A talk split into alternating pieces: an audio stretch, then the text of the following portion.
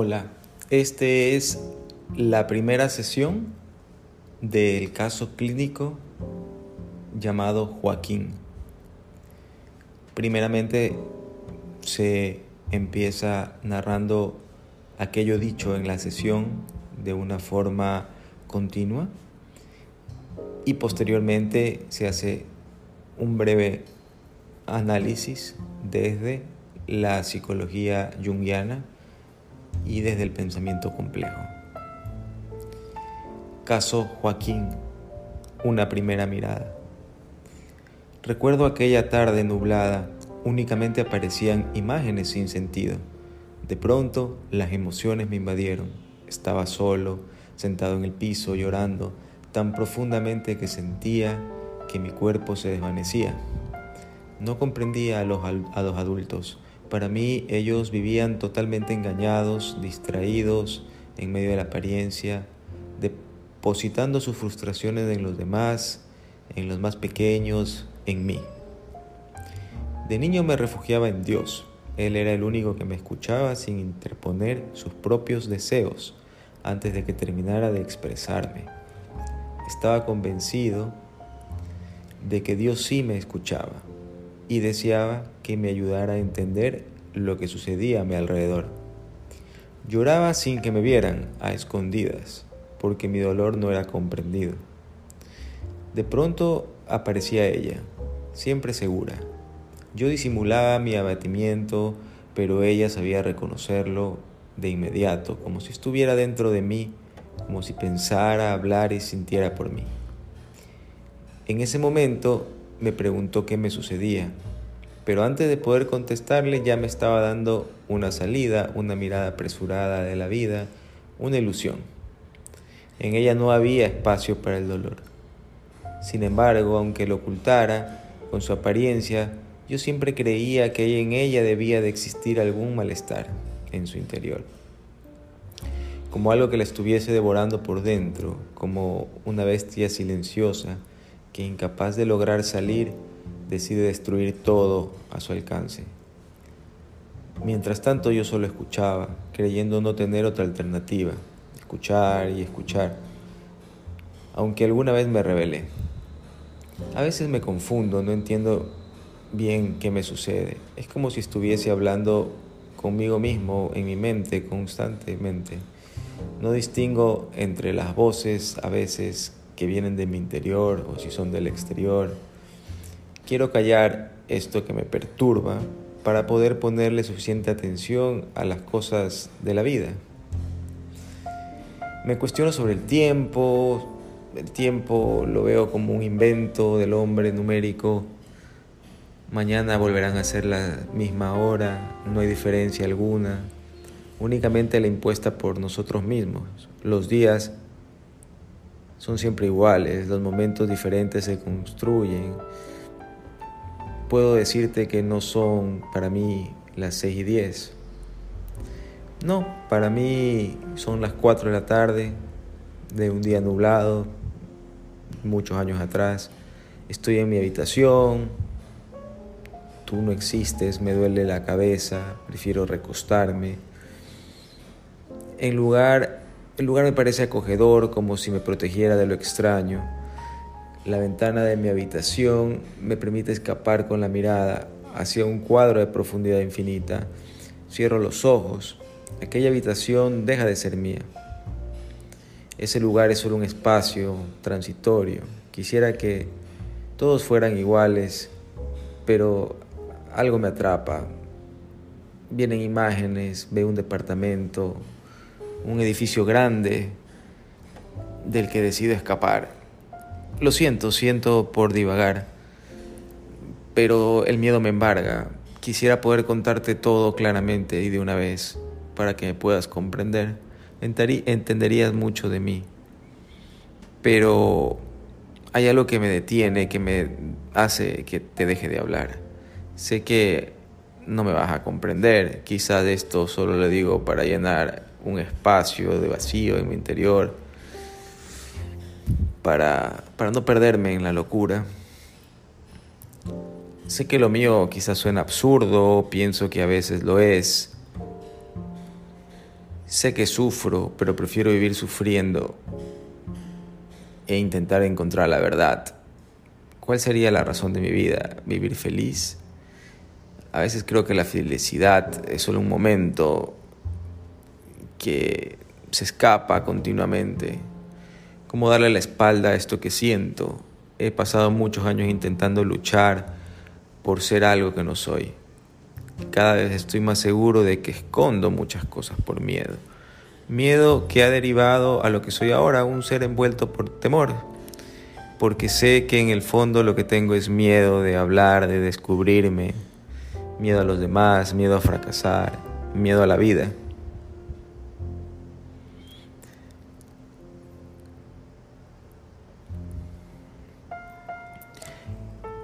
Estudio de la, primera sesión.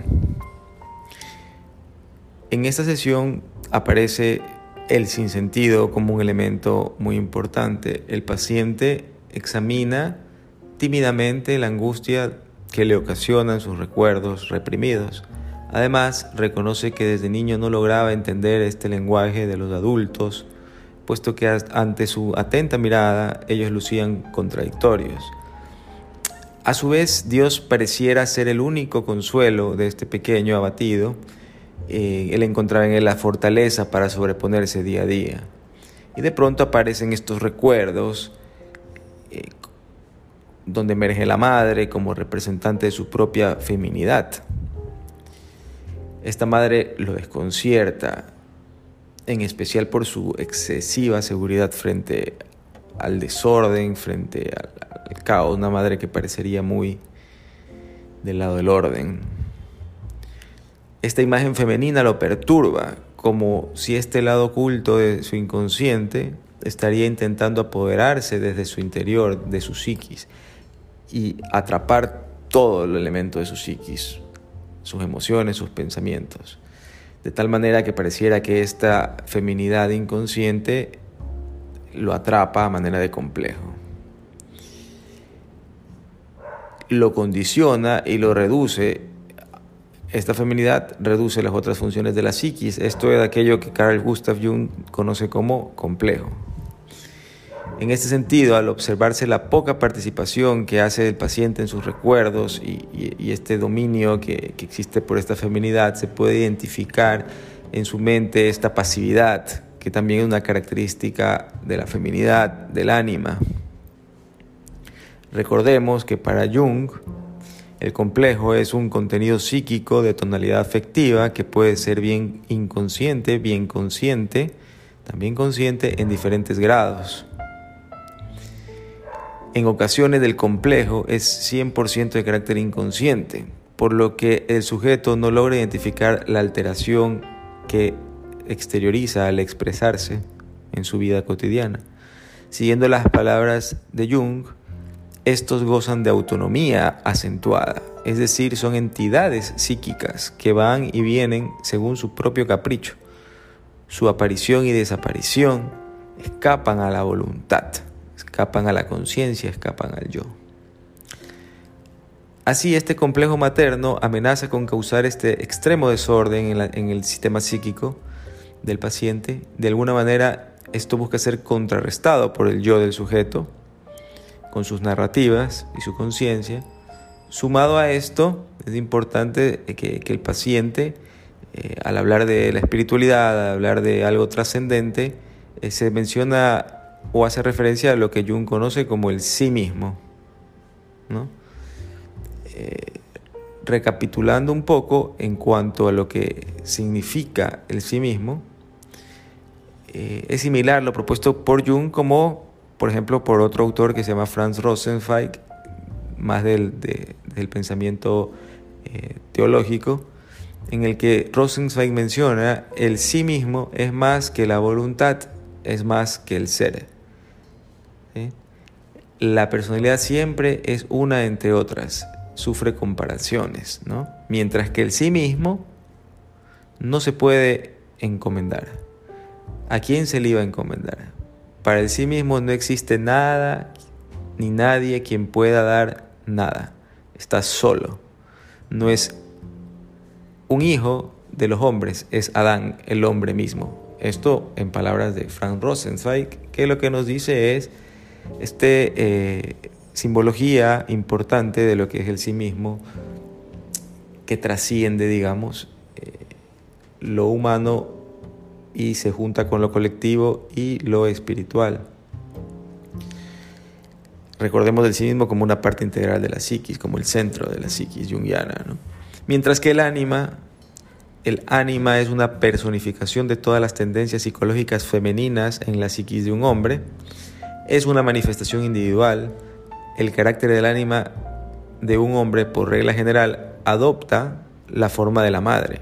Es decir, la feminidad en el hombre está muy marcada por, de manera general, por la forma o la interacción que se tiene con la madre. Esto según Mariluz von Franz en el proceso de individuación, que es una obra eh, que eh, forma parte de un compendio de seguidores de Jung.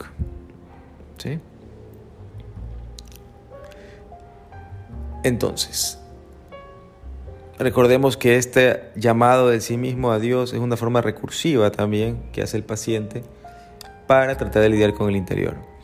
Posteriormente, dejando por un momento los recuerdos de su niñez, se da un cambio en la temporalidad de la narrativa. Estos cambios evidencian confusión y son reflejos del desorden que amenaza constantemente en desequilibrar la psiquis del paciente, o de alguna manera está desequilibrando la psiquis. Así también surge por primera vez una aparente preocupación por el otro. En algún momento el paciente se preocupa por lo que piensa el analista, se preocupa por lo que pueden pensar los otros. Ese otro al que él ve como el cuestionador. Este acto de pensar lo que el otro cree de, lo que él dice eh, es más propio de la neurosis, ¿no? diferente de la psicosis y le permite al paciente salir brevemente de la espiral de sus ideas y encontrarse con esta otra persona. Este otro representante del más prójimo, el más próximo, eh,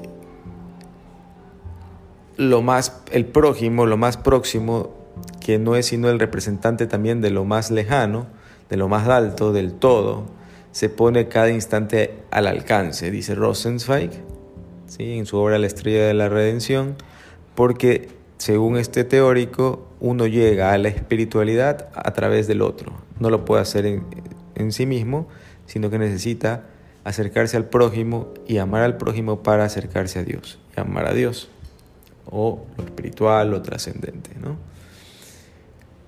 Entonces este otro lo hace juzgar, digamos, en este caso el analista, y de alguna manera lo hace regresar al mundo, es decir, a manera de portavoz del discurso de los otros, pretende llevarlo a conectarse con el mundo que a veces le resulta tan ajeno. Desde ese lugar le cuestiona su actividad como eh, en su día a día, en su cotidianidad. Asimismo, el paciente parecería igual seguir atrapado en sus ideas no queriendo dialogar del todo con, los otros, ¿no? con, el, con el analista, ni siquiera a través de unos escritos o, en la misma sesión. Más bien trata de convencerse de que eh, lo que él produce es su narrativa para, para él, ¿no? como encerrándose en sí mismo. Sin embargo, sí tiene miedo eh, también a la crítica, aparentemente, y a ser juzgado sobre todo. Es un temor que también pareciera siempre estar acechándolo. Y huye inconscientemente y con confusión. Y también duda sobre las voces, dice, ¿no? Voces externas, voces internas, algo que habría que profundizar en la siguiente sesión. Reiteradamente quiere quisiera él como salir de su abstracción con estas voces y con el tema del tiempo también. ¿Qué tan importante es el tiempo? Él habla del, tiempo como un invento del paciente insinuando su relatividad y la posibilidad que tiene el hombre para capturarlo realmente desde sus propias experiencias. Quizás haciendo uso de esta temporalidad relativa, Joaquín pretende evadir un recuerdo pasado cargado de emociones reprimidas. Así nuevamente intenta huir hacia la realidad puramente interna y aislada, pero pronto regresa a reconocerse como alguien que sufre. Ya al final, eh, interpela también diciendo, ¿es necesario realmente eh, conocer más sobre mí mismo? ¿Es importante? A partir de estos cuestionamientos se remarca el miedo a emprender este, este camino del análisis y del diálogo y reconocerse en el otro. Y es posible evidenciar cierta claridad eh, también cuando él trata de excesivamente simplificar las cosas, ¿no? Trata de hacerlo como eh, posturas diferentes. A veces eh, se marca mucho en la subjetividad, otras veces pareciera que quiere ir hacia el lado de la objetividad. Es posible también que sea la madre, desde su actitud controladora que él menciona, la que haya sembrado en él desde edades tempranas el terror a contradecir una verdad que era impuesta por ella, que llegaba además disfrazada de única verdad.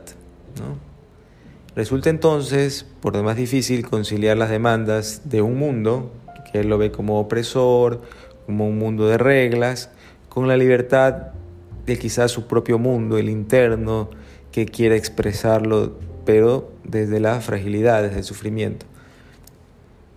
Así surgen muchas dudas aún en esta primera sesión sobre el paciente en esta primera aproximación, siendo preocupante la amenaza de la pérdida de la realidad, aunque aún parecería importante el criterio de los otros y se muestra propenso a evadirlos y prontamente a acudir también a elaboraciones complicadas y abstractas. Habrá que ver qué sucede en la siguiente sesión. Hasta aquí.